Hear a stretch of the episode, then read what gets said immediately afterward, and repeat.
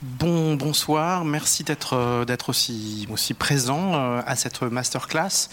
Euh, qui est l'un des, temps forts de cette rétrospective, Nikolaus Geyer-Alter Homo sapiens, donc qui se déroule jusqu'au 15 mars. Et à cette occasion, on a la chance de pouvoir vous présenter l'intégralité de l'œuvre du cinéaste autrichien. Et donc, quand je dis intégralité, il y a de nombreux films qui ont été peu ou pas du tout montrés en France. Donc je vous invite évidemment à suivre toute la rétrospective dans son ensemble. Donc aujourd'hui, la parole est donnée évidemment au cinéaste qui est euh, parmi nous. Et puis, euh, je voudrais, avant de commencer, bah, remercier l'animatrice euh, de cette table ronde, masterclass, conversation. les termes sont nombreux. Donc, Christa Blumlinger, qui est professeure à l'Université Paris 8 et spécialiste du cinéma autrichien et des formes du documentaire, et qui sera traduite par Cornelia Geiser, qui a commencé déjà son travail. Vous la voyez, elle murmure à l'oreille du cinéaste. donc, sans plus tarder, car nous devons avoir terminé cette masterclass à 19h45, puisque après nous devrons sortir de la salle puisque, comme vous le savez, il y a une projection qui est prévue à 20h, projection du film de Nicolaus Terre et qui sera présentée évidemment par lui-même. Donc je cède immédiatement la parole à Christa et je la remercie encore. Merci encore.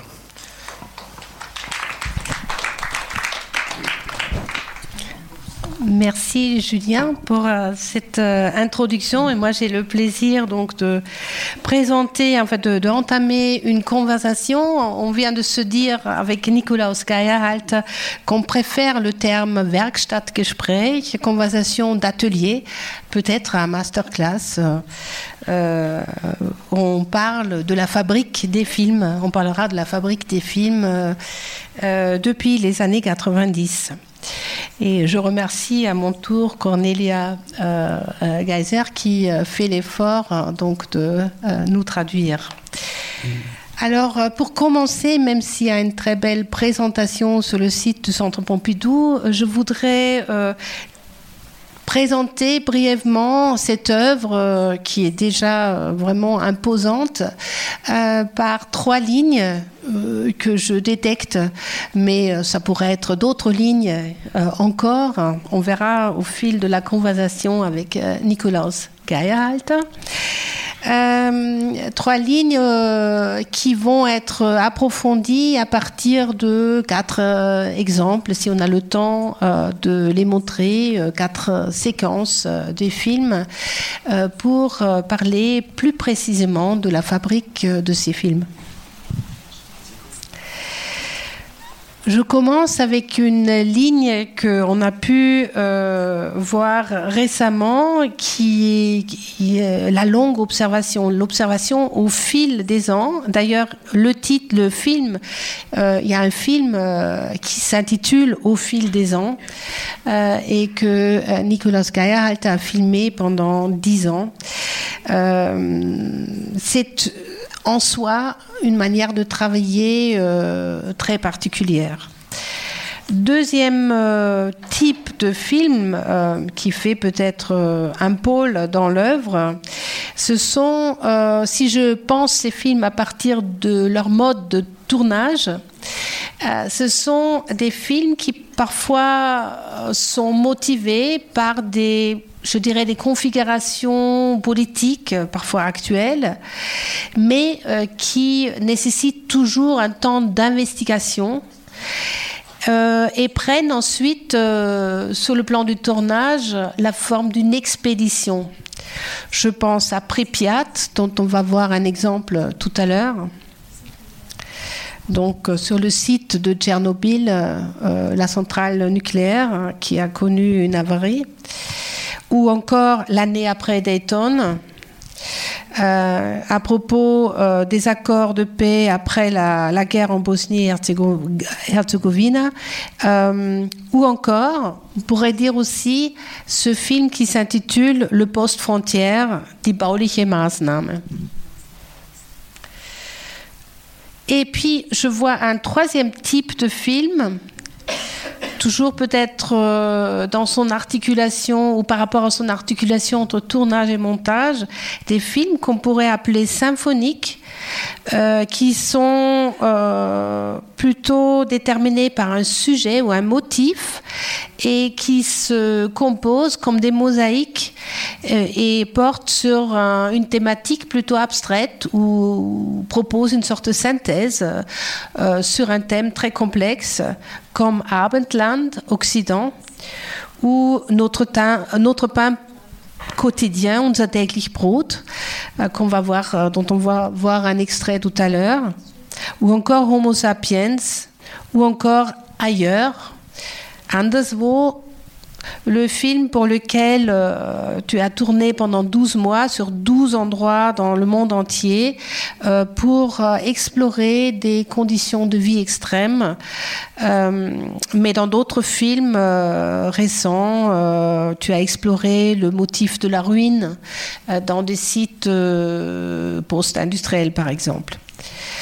Alors, ma première question, ou la question qu'on va, euh, qu'on va poser tout au long euh, de cette conversation à partir des extraits, euh, qu'on va voir comment est-ce que la production de ces films s'organise. Je pose la question aussi parce qu'il est intéressant de savoir qu'il y a la Nikolaus Geierhalter Filmproduktion, c'est le nom de sa maison de production. Donc depuis son premier film euh, échoué, Angeschwemmt, le cinéaste s'autoproduit, mais il n'est jamais seul. Alors la question est comment est-ce qu'il sera, comment est-ce qu'il travaille en équipe? Euh, Depuis le premier film, on a vu sur le générique Wolfgang Wiederhofer qui s'occupe du montage. Lui-même signe euh, la caméra, euh, euh, il est opérateur, mais il y a aussi un grand nombre de, collaborateurs, collaboratrices qui, par exemple, signent pour la recherche. Donc, il s'agit d'une œuvre multiprotéiforme et il y a cette, euh, cette maison de production a une productivité euh, assez impressionnante.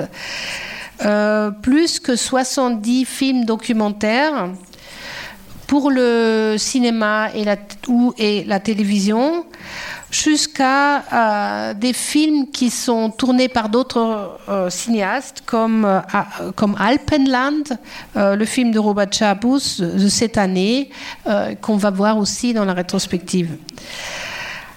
Alors, ma première question, avant de montrer un premier exemple que je pose à Nikolaus Geierhalter, c'est euh, pour comprendre un peu le mode de travail, la, la relation euh, entre ce qui est tourné et ce qui est monté.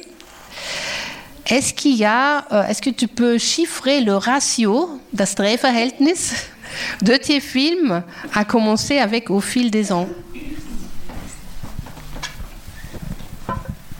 Guten Abend erstmal. Also, seit ich nicht mehr Film drehe, und das ist schon lange her, weiß ich von Drehverhältnis gar nichts mehr. Zu den Zeiten, als ein Film gedreht wurde, war einfach jede Minute Film drehen wirklich teuer und dann hat man genau gewusst, diese Rollen hat man verbraucht und davon kommt dann irgendwas in den Film und da hat man einfach sehr mitgezählt. Inzwischen ist es ein Haufen Festplatten und am Ende ist ein fertiger Film. Ich rechne nicht mehr nach. Tout d'abord, bonsoir. Euh, je ne peux rien vous dire sur ce ratio parce que, en fait, depuis que je ne tourne plus sur la pellicule, je ne compte plus. Quand on avait les rouleaux de pellicule, bien sûr, chaque minute était précieuse et on comptait les rouleaux. Mais depuis, on a les disques durs et on a juste des disques durs et on compte plus.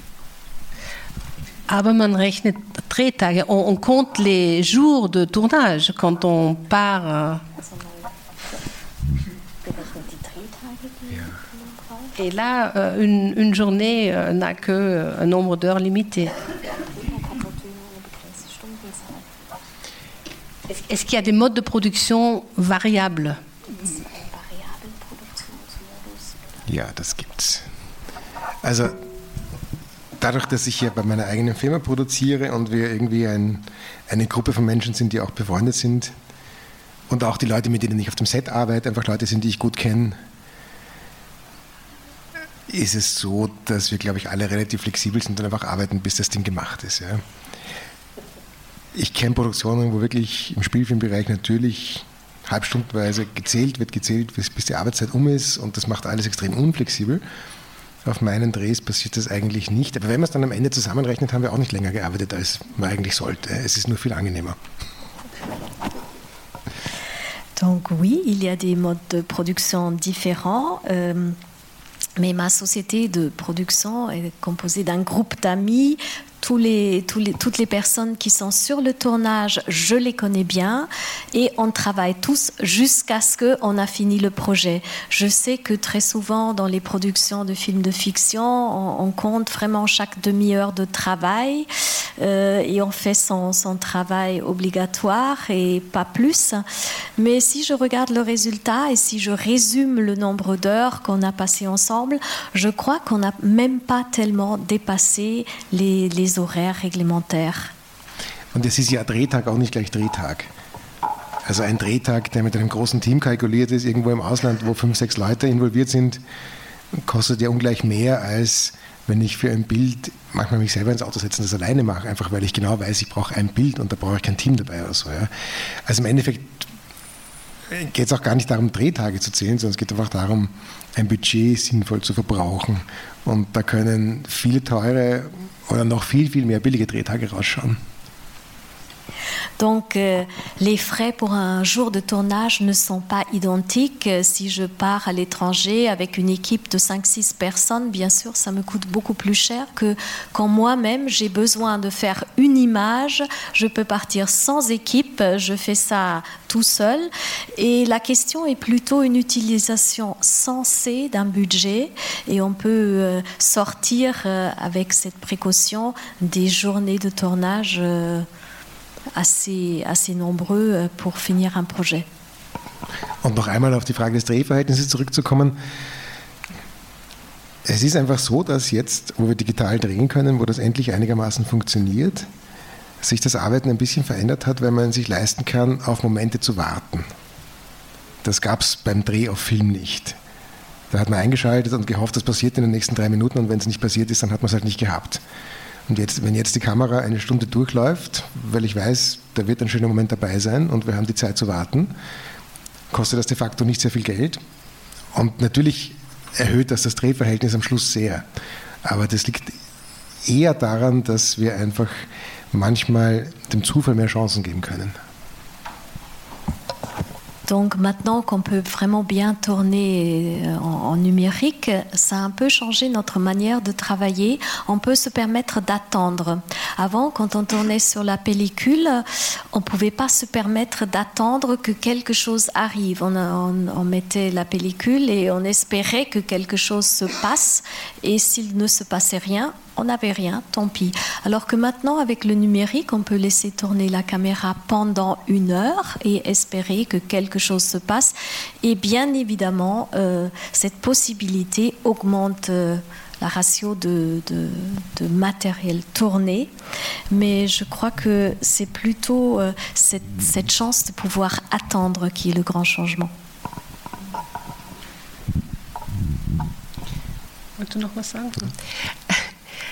Alors je propose que on va maintenant euh, voir, euh, enfin approfondir ces questions à partir d'un exemple, car s'il y a du hasard dans les films de Nicolas Skyhalt, comme dans tout documentaire, voire même dans les fictions, il y a aussi euh, beaucoup de soins formels de composition.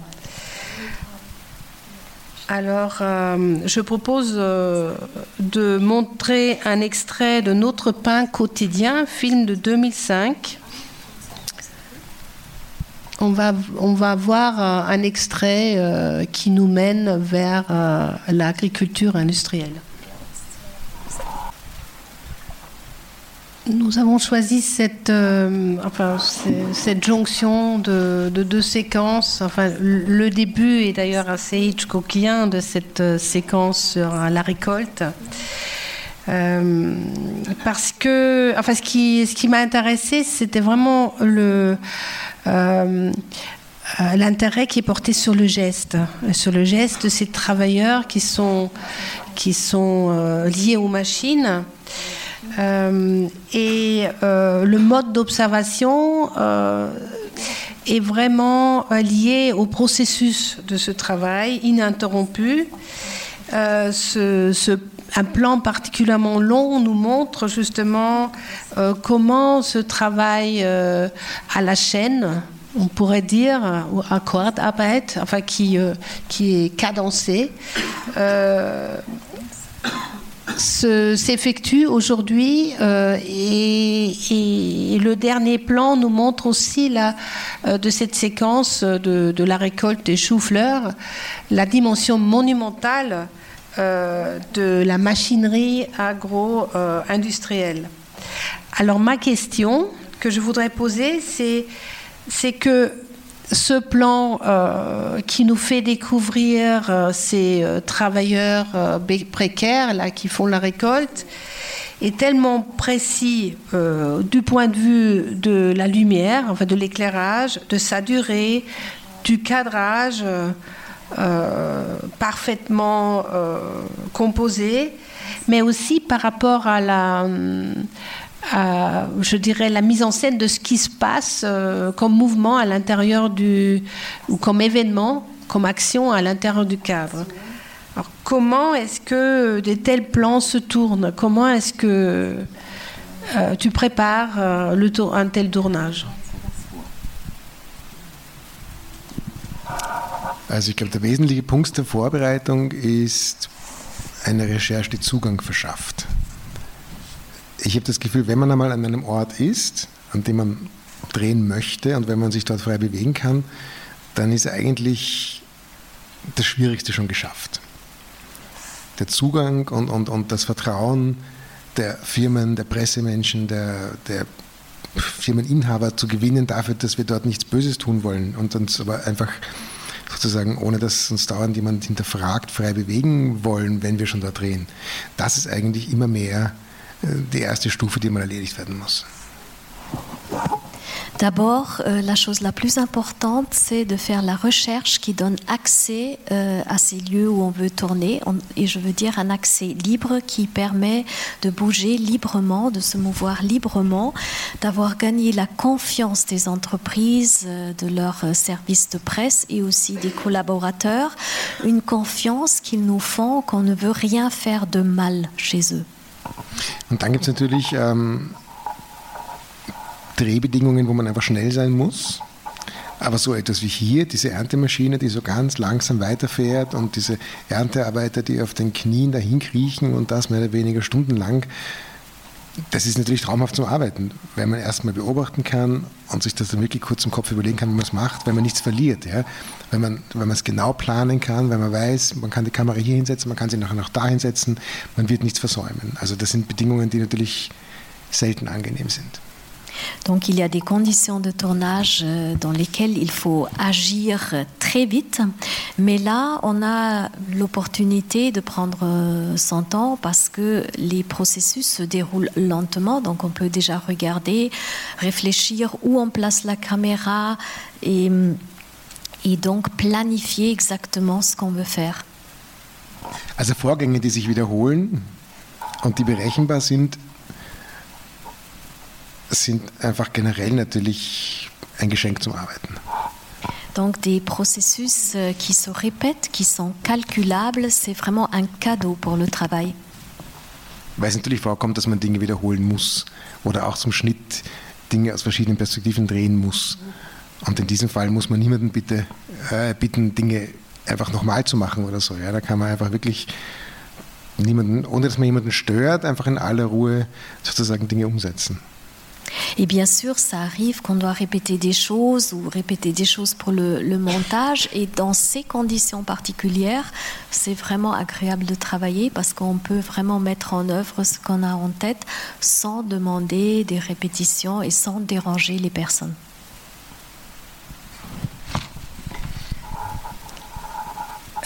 Merci. Enfin, on va, on va poser euh, d'autres questions par rapport à d'autres plans qui, euh, qui sont toujours euh, si bien composés et aux soins que tu portes vers cette relation entre, je dirais, l'homme et son milieu. on pourrait constater une sorte de ligne écologique dans ton œuvre qui mène de Pripyat, ou même ton premier film euh, échoué, Angeschwemmt, et Allensteig vers, vers Erde, euh, euh, Terre, et Matter Out of Place, ou un film comme Anderswo, ailleurs, où on découvre la Terre comme comme une matière qui est, qui est plutôt barrée, qui n'est pas accessible ou qui est asphyxiée, qui est exploitée, qui est contaminée, qui, euh, qui accueille euh, euh, les déchets.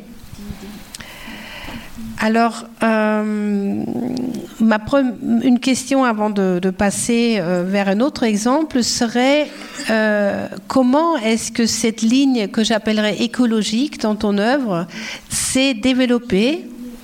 Et est-ce que tu vois toi-même au sein de ton œuvre, de, ton travail de euh, trois décennies, euh, voire plus, euh, en dialogue avec des débats ou des discussions écologiques sur l'écologie. Est-ce que tu vois un écho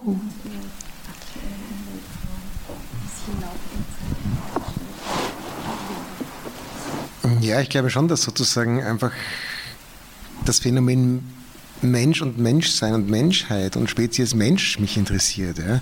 Und dann natürlich immer im Hinblick auf, auf die Auswirkungen, die unsere Existenz auf alle anderen Lebewesen und Pflanzen auf dieser, auf dieser Welt hat. Ja? Das, also deswegen finde ich auch, wenn ich Interviews zum Beispiel drehe, das immer wichtig, dass die Personen jetzt nicht nah kadriert sind, sondern mit, mit einer weitwinkligen Optik einfach wirklich in der Umgebung stehen, von der sie erzählen und, und in ihrem Environment sozusagen stehen oder sitzen. Einfach, dass man schon mal mitkriegt, mit was für einer Landschaft, mit was für einer Umgebung stehen diese Menschen in Bezug. Weil es einfach ums, ums, ums Spuren hinterlassen geht. Was für Spuren hinterlassen wir? Oui, je crois que de façon générale, on peut dire que je m'intéresse à l'être humain, à l'être euh, humain, à l'espèce humaine et son rapport euh, avec euh, ce qui l'entoure, avec les plantes, la nature, les autres êtres vivants sur la planète. Et c'est pourquoi il est important pour moi que les personnes ne sont pas cadrées trop près, qu'on voit toujours dans quelle sorte d'environnement ils se trouvent et euh, ce euh, de, de quoi ils vont parler. Also ich glaube, es geht sehr oft wieder darum, ja, einfach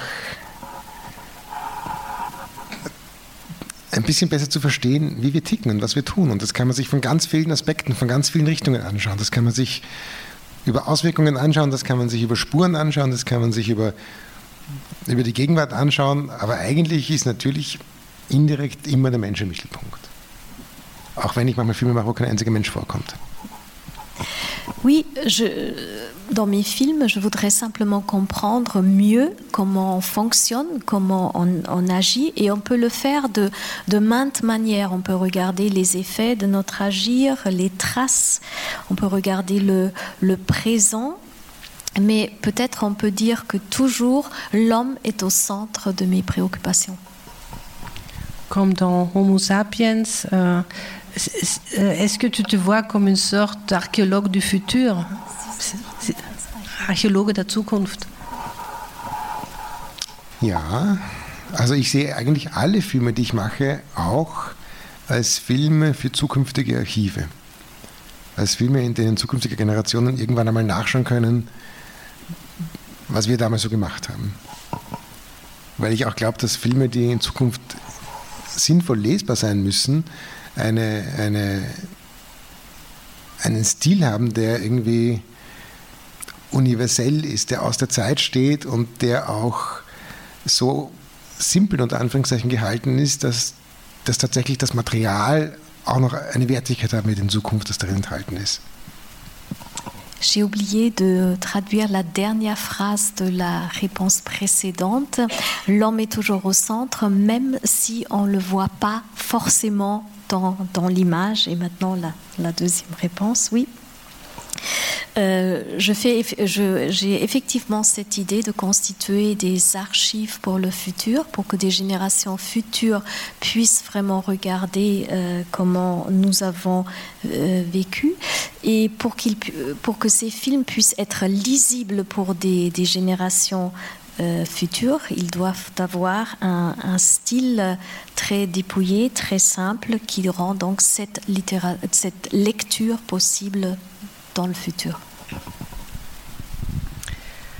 On pourrait peut-être dire avec Philippe Descola que tu t'intéresses euh, à la constitution euh, d'un mobilier de nos mondes par les hommes. Euh, donc il y aurait un aspect qui, va frontalement s'intéresser, un aspect dans ton travail qui va, qui va s'intéresser frontalement à ces, mondes formés par, par les hommes. Mais il y a aussi un intérêt porté vers la figuration formelle euh, de ce monde, qui est porté vers la question comment euh, ce mobilier euh, se, montre à travers les créations humaines ou comment on, peut, on peut le regarder. Et euh, il me semble que le regard, euh, ton regard est extrêmement important euh, et aussi l'aspect formel de la, de la, construction de ce regard. Et à part les aspects écologiques, ce qui importe aussi dans tes films, me semble-t-il, parfois ce sont des aspects mythologiques. C'est-à-dire tu montres le réel, mais euh, tu t'intéresses au regard, euh, à la manière dont nous, nous, percevons notre milieu notre, et dont nous constituons euh, nos mondes.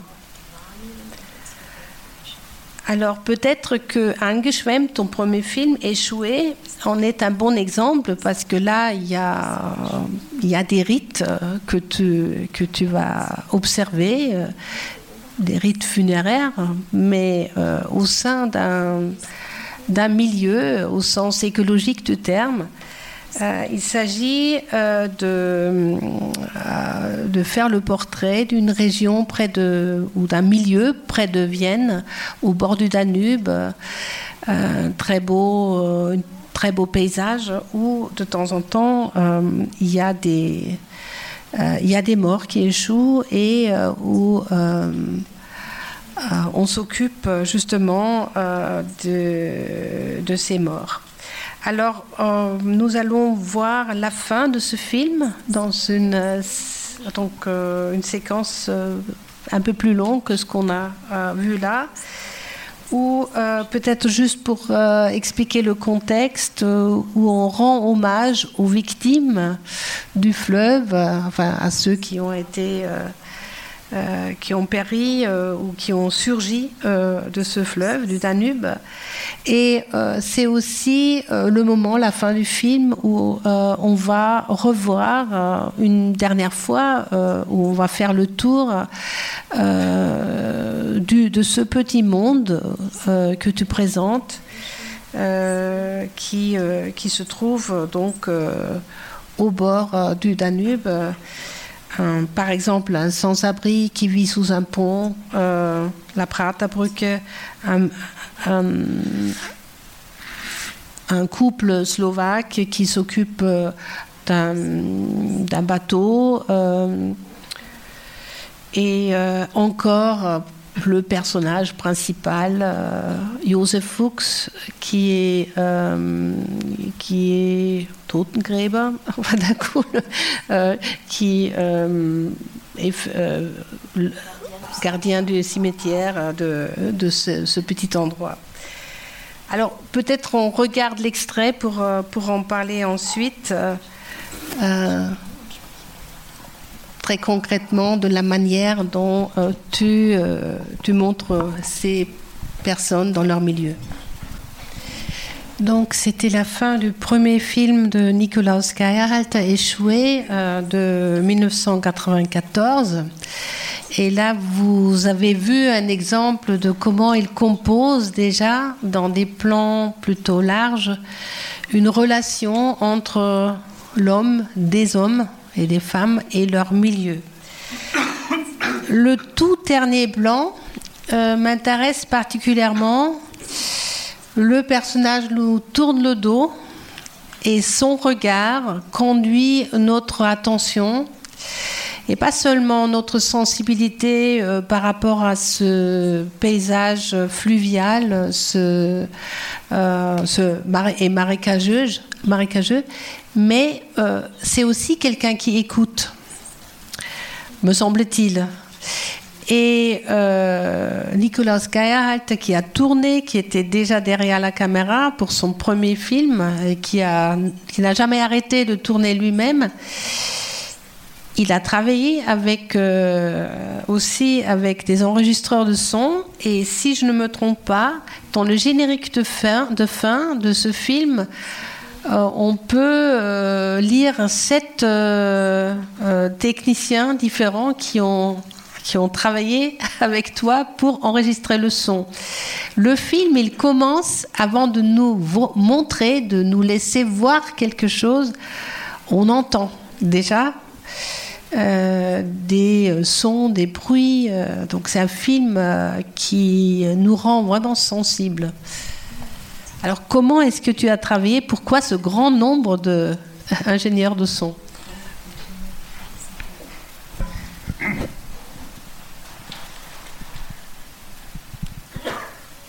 Das war mein erster Film. Und bevor ich diesen Film gemacht habe, war ich kein Filmemacher. Und niemand von den Leuten, die hier mitgearbeitet haben, hatten eine Ahnung von irgendetwas. Wir waren eine Gruppe von Freunden. Ich habe halt gesagt, ich mache die Kamera. Andere haben gesagt, okay, ich halte das Mikrofon. Ein dritter hat das Stativ getragen. Und dann haben die sich abgewechselt. Bei diesem Film hat der Wolfgang Wiederhofer, der später für eine Filmschneide zum Teil noch Ton gemacht, das ist wirklich der Anfang von etwas, wo wir als total naive Leute zwar schon einen Film machen wollten, aber hauptsächlich ging es einfach darum, das Ding irgendwie zu machen. Und wer halt gerade Zeit gehabt hat, ist mitgefahren. Deswegen so viele Menschen. C'était mon tout premier film et avant de faire ce film, j'étais pas du tout un réalisateur. On était un groupe de copains et on a voulu faire faire ce film. Et euh, ceux qui avaient le temps m'ont accompagné. C'est pourquoi on lit autant de noms parce que tout le monde n'avait pas pas disponible au même moment. Et Wolfgang Wiederhofer était déjà là. Et il tenait parfois le, micro. Il est devenu après quelqu'un de très important pour le montage de mes films. Mais on a changé. Il y avait ceux qui portaient le trépied ceux qui portaient les autres euh, pièces de l'équipement. Donc on était juste un groupe de copains qui essayaient de faire un Film. Also es stimmt, dass mir Ton extrem wichtig ist, Originalton. Ja? Auch jetzt, wenn ich arbeite, wir, wir, nehmen Dolby, also wir mischen in Dolby Atmos und wir nehmen vor Ort immer Surround-Ton auf, weil ich einfach finde, dass ein, ein, guter Originalton im Kino einfach ganz wichtig ist dafür, dass, dass Landschaften insgesamt funktionieren. Da geht es nicht nur um das Bild, da geht es auch um den Ton. Aber aus angeschwemmt aus diesem Film würde ich genau gar nichts ableiten. Das einzige Ziel von diesem Film war, dass er am Ende existiert. Donc on peut dire que le son direct euh, a toujours été extrêmement important pour moi. On fait le mixage en, Dolby Surround, donc je pense que l'entourage le, sonore est extrêmement important pour moi et pour, pour, mes films. Mais de ce premier film échoué, je crois qu'on peut absolument rien déduire. C'est peut-être aux critiques de déduire quelque chose, de voir dans ce portrait d'un homme euh, par le dos, enfin de ce regard, euh, la manière de composer euh, cette relation entre l'homme et son milieu. Se dessine une œuvre. Évidemment, rétrospectivement, on voit, on voit déjà un style qui, sans doute, est aussi marqué par une expérience, par une connaissance de l'histoire de la photographie. On en parlera tout à l'heure, peut-être, ou de la peinture. Mais qui me semble important, c'est de voir qu'il y a déjà une, euh, comment dire, une, sensibilité pour la durée des plans. une temporalité euh, dans l'observation euh, à la fois des mouvements mais aussi des portraits parfois statiques mais qui, à qui tu donnes le temps de respiration. Et, ça, marque le rythme du film. Est-ce que c'était, euh, tu te rappelles encore des décisions que tu as prises à l'époque? Est-ce que c'était intuitif Parce que tu as tourné, ce film a été encore tourné sur du matériel analogique, sur film 16 euh, mm. Et ce qu'on voit aujourd'hui, euh, ici, c'est une copie DCP restaurée qui n'a pas le même grain que ce film qui, qui est sorti à l'époque. Donc tu, as dû prendre des décisions aussi de tourner en noir et blanc. Euh, est-ce que tu peux en dire un peu plus de comment tu as travaillé justement euh, avec ces plans qui durent, euh, cette composition en noir et blanc?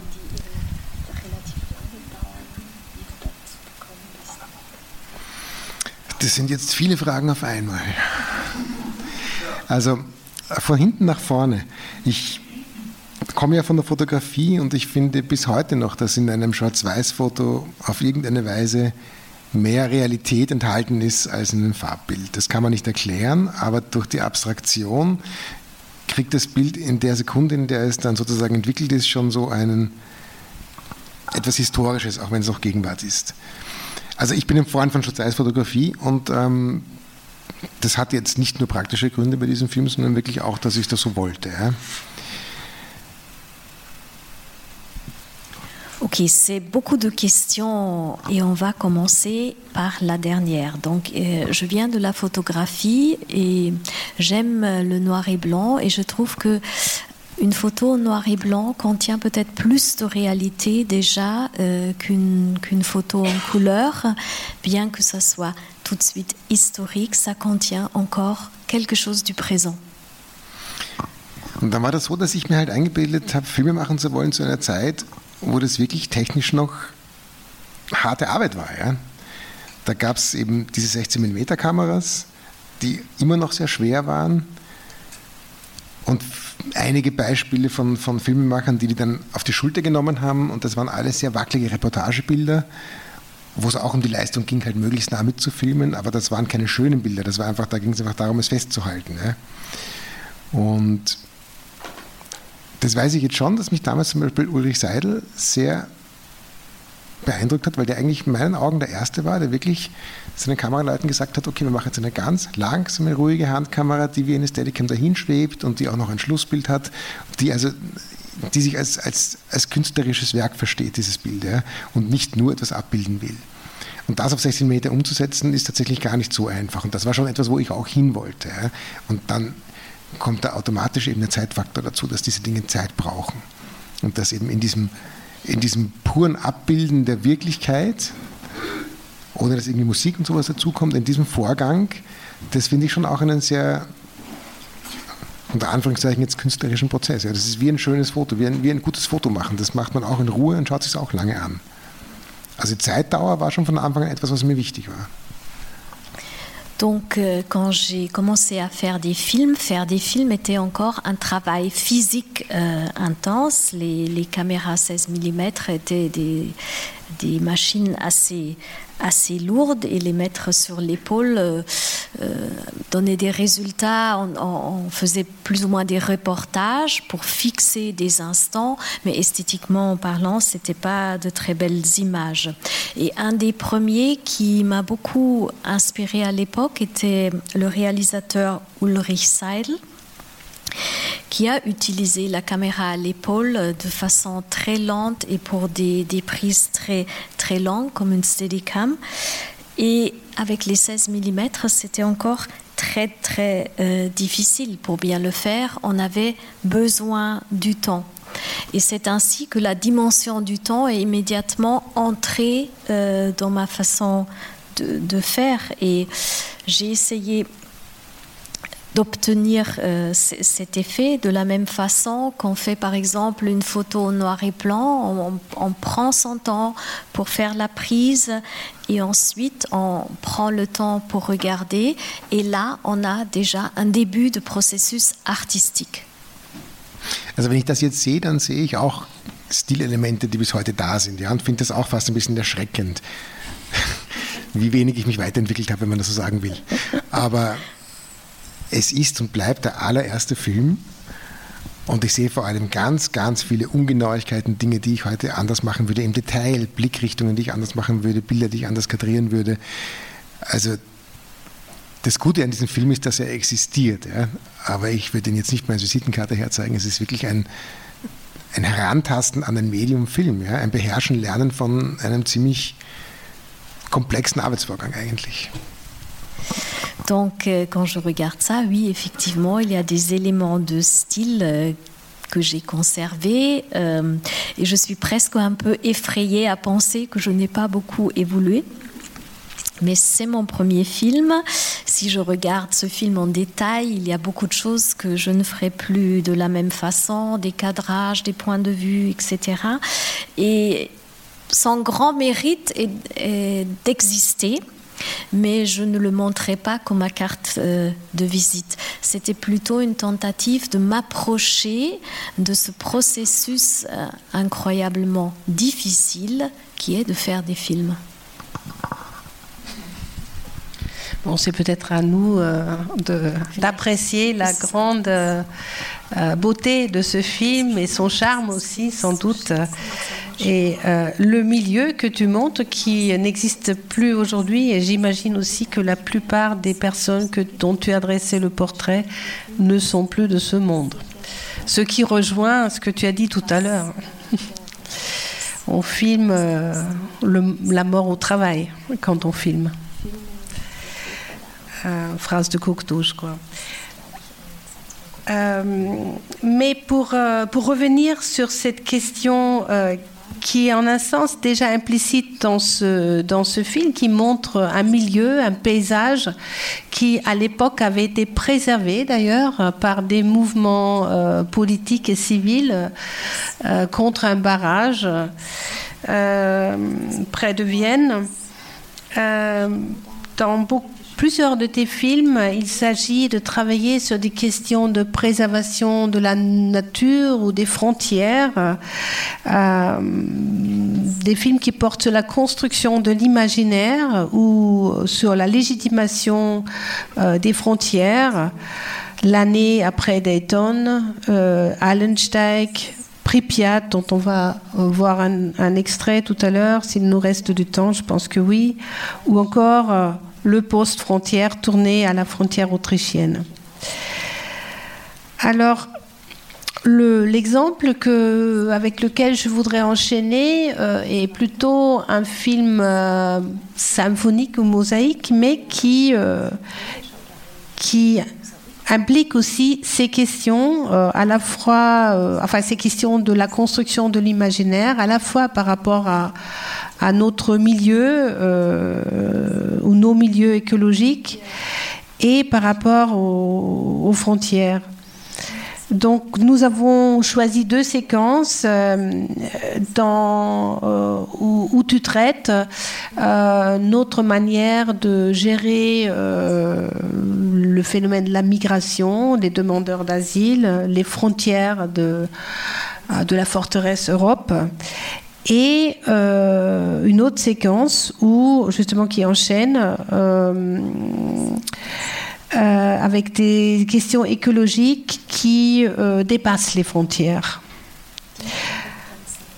Alors peut-être avant de passer l'extrait, justement, c'est Cornelia Geisel, la traductrice, qui m'a pointé la question de la traduction de Abendland par Occident. Ce sont donc euh, dans, dans allemand, Abendland implique euh, la notion Abend, euh, soir, nuit. Donc c'est un film qui prend peut-être la notion au pied de la lettre et en même temps Abendland signifie euh, aussi une, une, situation ou un point de vue euh, géologique euh, eurocentré. Est-ce que tu veux dire quelque chose sur le titre avant qu'on passe l'extrait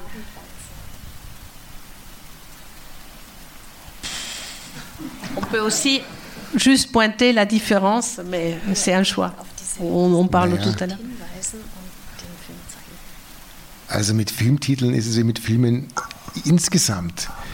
Irgendwann sind sie, wie sie sind und dann muss man so tun, als ob es immer so gedacht gewesen wäre. Da darf man nicht mehr dran rütteln und nicht mehr drüber nachdenken. Donc, euh, avec les titres des films, c'est exactement qu'avec les films eux-mêmes, à un moment, ils sont comme ils sont. Et puis, il faut plus y toucher. Il faut prétendre que depuis toujours, c'était pensé comme ça. Bon, passons l'extrait et peut-être on reviendra là-dessus. Donc, le film date de 2011. Donc là, nous avons vu euh, deux, bouts de séquences euh, qui se, qui, qui se suivent pour peut-être avoir une idée aussi de la manière dont ces films euh, mosaïques sont composés. Par des grandes séquences, mais qui se répondent en quelque sorte ou qui, qui, forment un tout. Il faut voir les films dans leur intégralité, évidemment.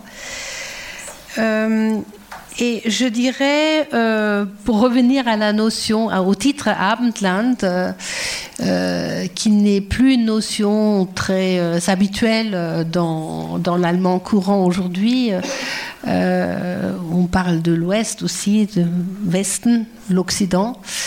Donc Abendland fait penser aussi à Oswald Spengler, par exemple, le, der Untergang des Abendlandes, une une manière pessimiste euh, peut-être de penser la morphologie de l'histoire du monde. Moi, je dirais que dans ce film, même s'il nous parle euh, des euh, constellations euh, écologiques euh, menaçantes, un transport de déchets nucléaires contre lequel les activistes se, se mobilisent, une manière de assez, assez musclée hein, de d'affronter euh, la migration.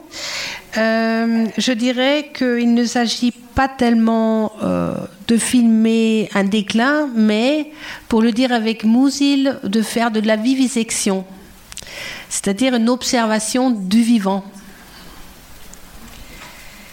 Et ce qui, qui est frappant dans tous les films de Nikolaus Geierhalt, c'est un grand moment de réflexivité euh, qui euh, est à un moment donné euh, donné ou produit par la manière dont la caméra est posée, dont tu filmes, dont tu cadres, dont tu poses ou soulignes la présence du regard.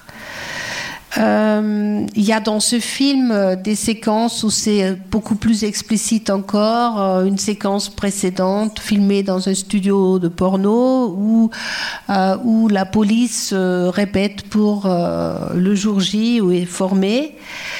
Mais ce qui m'intéresse, donc ma question serait, porterait sur ces deux séquences qu'on vient de voir où tu filmes des processus sociaux, où tu t'intéresses une fois à la manière dont des grands groupes euh, euh, se comportent, des activistes et face aux activistes la police euh, allemande, ou encore dans un huis clos, un entretien entre une une, une, femme qui euh, propose à, un migrant euh, un entretien, de l'aide dans un dispositif de retour.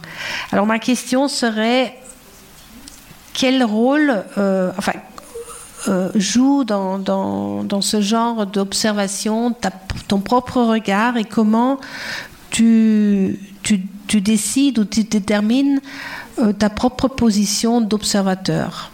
En fait, tu as parlé tout à l'heure du fait que tu, de la confiance que tu, que tu peux obtenir, mais est-ce que tu peux en dire un peu plus par rapport aux deux séquences qu'on vient de voir?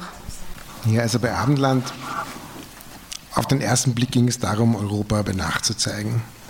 Aber natürlich hat mich viel mehr interessiert, wie Europa funktioniert und wie wir glauben, dass wir dieses Abendland, das ja jetzt historisch als Begriff auch immer so ein bisschen sich erhaben dargestellt hat, A, wie wir das glauben, beschützen zu müssen, was so die Mechanismen sind, wie, wie Grenzen gezogen werden, wer darf drinnen bleiben, wer, also wer darf rein, wer darf nicht hinein. Dieses Gespräch, das hier gefilmt wurde, war ja auch kein Hilfsangebot, das war ein Abschiebegespräch, das war ja eigentlich sozusagen ein Versuch, jemanden, der kein Asyl bekommen hat, auf die freundliche Art zum freiwillig Zurückkehren zu bewegen. Ähm, das waren so Grundthemen, die sich durch Abendland durchgezogen haben. Ja, wer, einerseits, wer sind wir, dass wir glauben, sozusagen diese erhabene Kulturnation, jetzt nicht nur als Nation, aber eben als, als Europa zu sein und andererseits, ähm, wie gehen wir damit um, dass einfach sozusagen unser Leben ja auch ganz viel auf Ausbeutung anderer Menschen und anderer Kontinente beruht und diese Menschen natürlich berechtigterweise jetzt hier anklopfen. Donc dans, dans ce film, il s'agissait tout d'abord de montrer l'Europe la nuit et aussi comment fonctionne cette Europe, cette Europe euh, qui a une image d'elle-même assez, assez noble historiquement, et comment euh, cette Europe euh, va se protéger contre, contre ceux qui veulent venir en Europe, qui a le droit de venir, qui n'a pas le droit, qui a, être le, qui a le droit d'être dedans, qui n'a pas le droit d'être dedans. Et cet entretien qu'on voit, c'est pas une proposition d'aide, c'est une façon euh, polie et plutôt aimable d'inciter quelqu'un à un retour volontaire, quelqu'un qui n'a pas euh, eu l'asile et qui n'a pas le droit de, rester, de lui proposer quand même de, s'en aller. Et ce sont ces thèmes-là euh, qui traversent tout, tout, le film que cette richesse de cette Europe qui a une si belle image d'elle-même se repose quand même sur l'exploitation des autres et ces autres qui maintenant, à juste titre, frappent à la porte de l'Europe. Und es gibt eben ganz viel, was in der Nacht passiert. Ähm, einerseits laufen Systeme 24 Stunden, die uns so als Europa am Laufen erhalten, und andererseits passieren viele Dinge in der Nacht, die auch vielleicht nicht gesehen werden sollen. In jedem Fall ist dieser Blick auf Europa in der Nacht, das hat uns ermöglicht, einfach genau hinzuschauen und, und, und auch ähm, Vorgänge zu zeigen in einer konzentrierteren Art und Weise, weil in der Nacht sowieso alles konzentrierter passiert, weil die Menschen müde sind, weil es zweckorientiert ist oder so. Also in der Nacht hat Europa ein ganz anderes Gesicht und, und innerhalb von, von diesem Setting, das durch diesen Begriff Abendland einmal relativ, sage ich mal, neutral vorgegeben ist, ja, war das dann sehr spannend, uns auf genau diese Themen wie eben Migration und, und, und, und das System Europa, wie es, wie es als Staatsmacht funktioniert, wie, wie, es geht auch ganz stark darum, wie wir als Europäer eigentlich vom Geborenwerden bis zum Sterben durch Systeme durchgeschleust werden, die alle 24 Stunden rennen. Ja. Also es war dann das Arbeiten in der Nacht eigentlich so ein, ein Vehikel, um konzentrierter und genauer dort hinschauen zu wollen, wo ich eigentlich das Publikum hinbringen wollte. Donc beaucoup de choses se, se, passent la nuit. Il y a des systèmes qui tournent 24 heures sur 24 qui, pour maintenir en fonction cette Europe il y a plein de choses qui se passent qu'on ne devrait pas voir ou dont on ne veut pas qu'on les voit et qu'on pouvait montrer. Et, le fait de montrer l'Europe la nuit permettait un regard beaucoup plus précis, de conduire vraiment le public à regarder des choses que je voulais leur montrer, d'être plus attentif et de mieux mettre en évidence des, des processus parce que tout se passe avec plus, plus d'évidence, parce que les gens sont fatigués tout est plus ciblé. Et, cette proposition de Abendland euh, était au départ une proposition assez, neutre qui permettait donc de, voir comment des thèmes euh, comme la migration, comment le système, les puissances étatiques et leur fonctionnement euh, agissent. En même temps, j'ai montré dans ce film aussi comment nous, les Européens, sont gérés par le système de la naissance à la mort et cela était plus facile et plus visible et plus, plus concret peut-être en le montrant la nuit.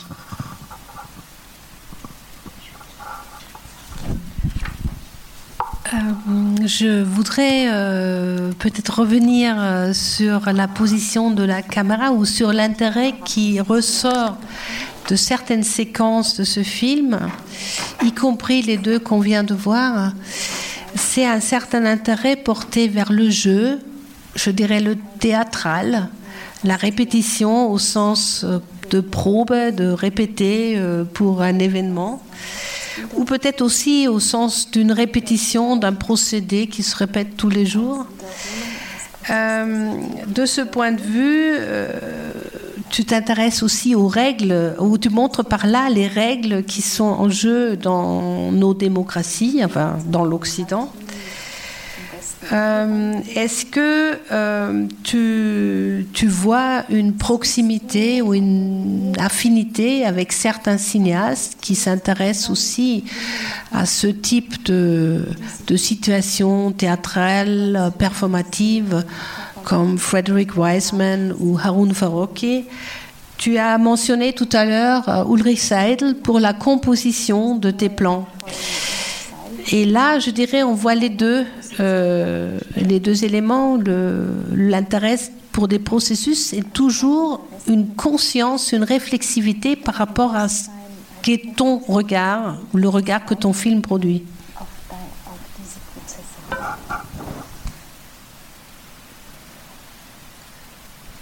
Naja, also meistens, wenn ich ein Bild einrichte, dann bespreche ich das ja auch mit den Protagonisten und Protagonistinnen und sage ihnen genau, von hier bis hier geht das und da werden wir jetzt filmen, entweder ein Interview oder eben eine Alltagshandlung, was auch immer. Und, und ich beschreibe das auch und sehe es auch so immer wie eine Art Bühne. Ja. Das, ich sage es auch den Leuten, schaut her, das ist jetzt quasi die Bühne, von hier bis hier geht die und ihr spielt euch jetzt selber. Natürlich filmen wir euch, wir sind nicht, nicht hier, aber eigentlich könnt ihr uns wieder vergessen ich glaube nicht daran, dass man ein Filmteam so schnell vergisst. Ja, man wird nicht unsichtbar. Es ist immer ein Prozess des Filmen und gefilmt werden und ich habe das lieber auf Augenhöhe mit allem sozusagen, mit aller Offenheit. Ja.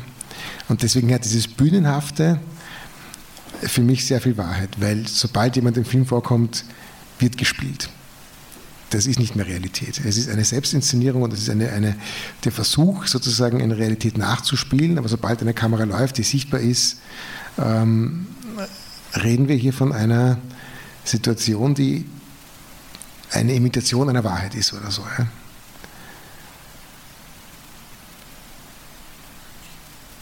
Und hm?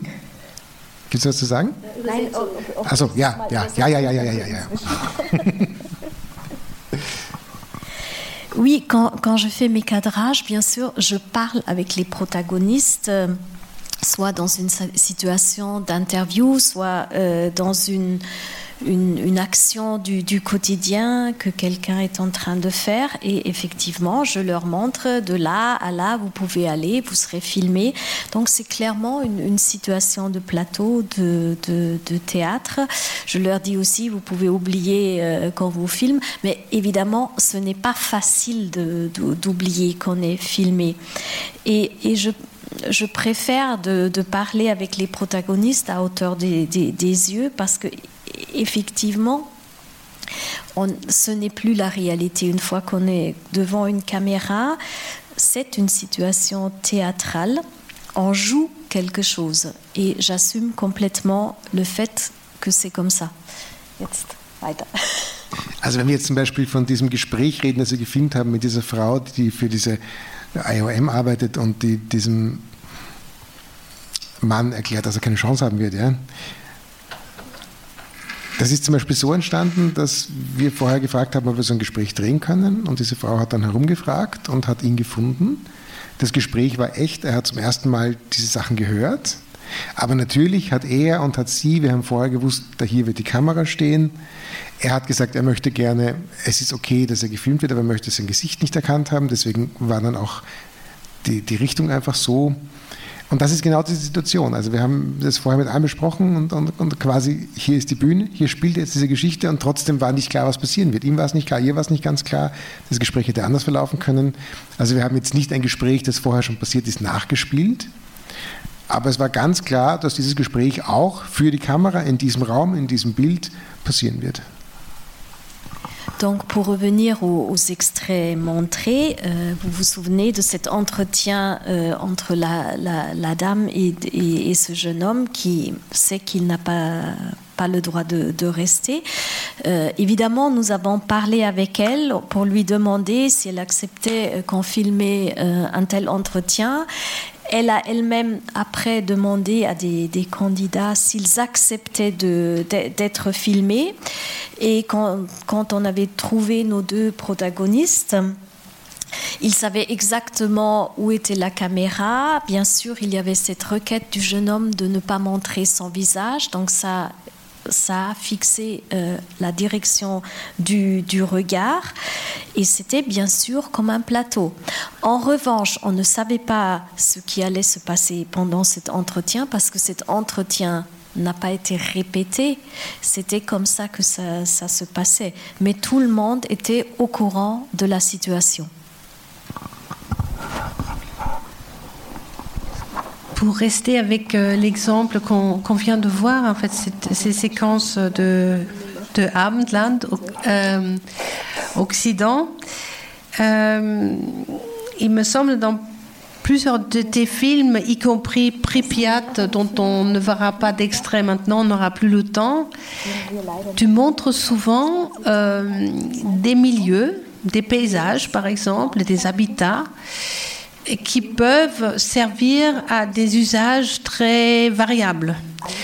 Et là, on vient de voir ce, cette forêt nocturne où des rails passent, où il y aura un transport nucléaire à prévoir, et des activistes qui préparent le blocage des rails, et puis des jeunes qui entendent la musique et qui se, qui se rendent à une rave party.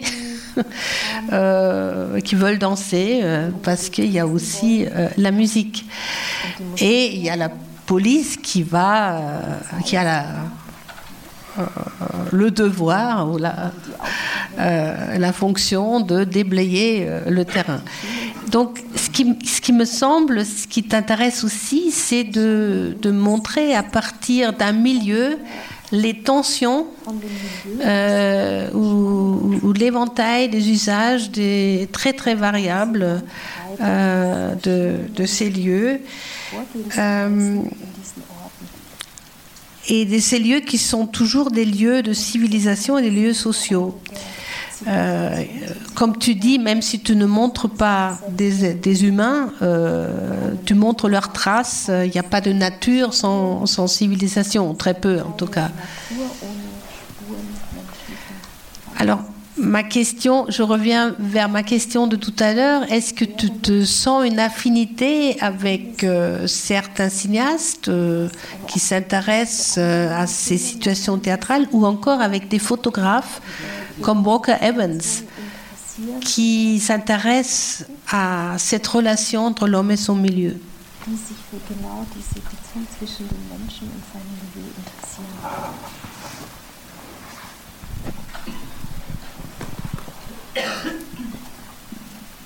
Ich könnte jetzt hier keine Namen nennen.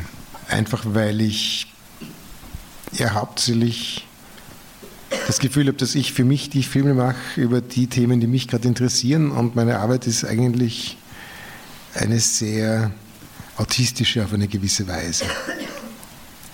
In dem Sinn, als ich so als, ich glaube, in der Branche so ein bisschen als, Insel funktioniere und als Institution und auch wirklich gar nicht so intensiv mich mit den Arbeiten von Kollegen und Kolleginnen auseinandersetze. Ich zwinge mich manchmal zum Beispiel, wenn ich gefragt werde, bei einem Festival in eine Jury zu gehen, einfach um ein bisschen mitzukriegen, was so passiert, aber hauptsächlich beschäftige ich mich mit meinen eigenen Filmen und wenn sie fertig sind, dann ist es auch gut. Dann muss ich nicht noch ins Kino gehen. Je pourrais pas maintenant citer des, des, noms. En fait, je fais des films sur des thèmes qui, qui m'intéressent et mon travail a presque un côté autiste. Je suis comme une sorte d'îlot et et donc, euh, je regarde très rarement les travaux des autres. Parfois, je m'y force quand je suis invitée à faire partie d'un jury de festival. Je regarde un petit peu ce qui se passe autour de moi. Mais quand mes films sont terminés, c'est terminé et j'ai plus besoin d'aller au cinéma. Alors, je conclus peut-être avec une autre, une dernière question avant de vous donner la possibilité d'en poser d'autres c'est peut-être euh, ton regard sur, sur tes propres films. On a parlé tout à l'heure de Échoué angeschwemmt, que tu as jugé comme une sorte de première, euh, premier essai euh, d'explorer la cinématographie. Quand, par exemple, tu revois Pripyat, tourné en 1999, donc film euh, où tu es 12 euh, ans après la catastrophe nucléaire dans, le, dans la centrale de Tchernobyl, retourner sur les lieux pour voir ce que font euh, les usagers habitants de cette zone ou au-delà de cette zone, entre guillemets. Comment est-ce que tu vois ces gestes euh, aujourd'hui tes propres gestes de l'époque? Pour nous, ça a sans doute une grande actualité avec la guerre en, Ukraine. Mais à part ça, euh, qu'est-ce, que, toi, euh, tu, est-ce que dans des situations comme ça, dans des rétrospectives, est-ce que tu, tu vois aussi déjà cette cette portée euh, de ces films qui enregistrent sur le vif quelque chose qui travaille euh, dans le futur.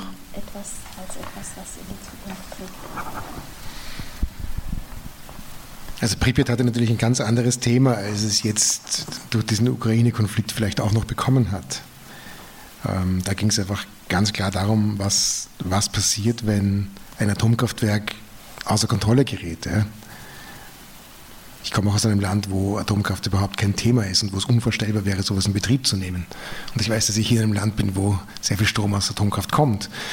Ähm, also Pripyat war ein eindeutiges Statement gegen Atomkraft und ähm, ist aber natürlich auch auf eine Art und Weise gestaltet, wie ja eben wie Filme, die in einem Archiv liegen und die man jetzt auch mal anschauen kann und auch in einen anderen Kontext bringen kann.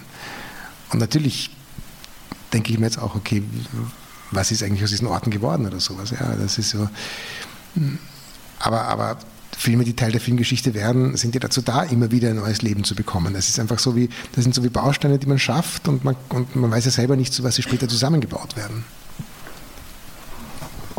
Donc Pripyat avait un tout autre sujet au, au départ que le sujet qu'on peut maintenant y voir euh, à cause de l'actualité du, du, conflit en, en Ukraine. C'était clairement une prise de position contre l'énergie nucléaire. Je viens moi-même d'un pays où il n'y a pas de centrale, alors qu'en France, euh, il, y en a, il y en a beaucoup. Et bien sûr, quand on fait des, films euh, pour des archives du futur, euh, quand on les regarde, on peut les, les réinterpréter, les récontextualiser Et, et, je crois que c'est un mouvement tout à fait normal euh, pour ce type de, de Film. Aber irgendwie sind einfach Filme auch wie Kinder. Die entwickeln, sobald sie fertig sind, ein eigenes Leben, haben eine eigene Karriere, manche weniger, manche mehr.